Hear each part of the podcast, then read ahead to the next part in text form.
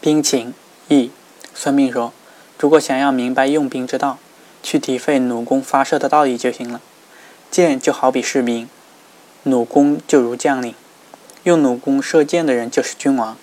箭的结构是金属箭头在前，羽毛箭翎在后，所以箭能锐利、迅速，而且射得远。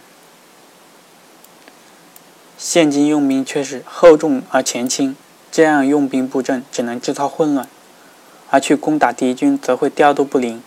问题就在于用兵的人不去效法射箭的道理。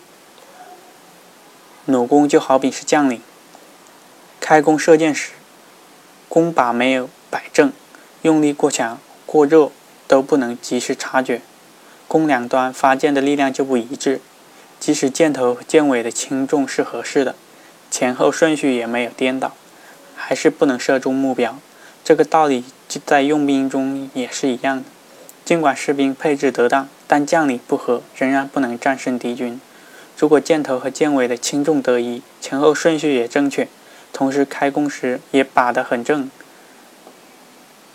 整个弓的发射力量也会协调一致。但是射箭的人不得要领，不能正确发射，也还是不能射中目标。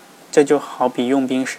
士兵配置得当，将领也同心协力，而君王却不能正确使用这支军队，也照样不能战胜敌军。所以说，箭射中目标的条件是箭、弩弓、射箭人和目标四项全部符合要求。而军队要战胜敌军，也必须士兵配合得当，将领之间同心协力，君王能正确使用军队。由此可见，用兵战胜敌军。和用箭射中目标没有任何不同，这正是用兵的规律。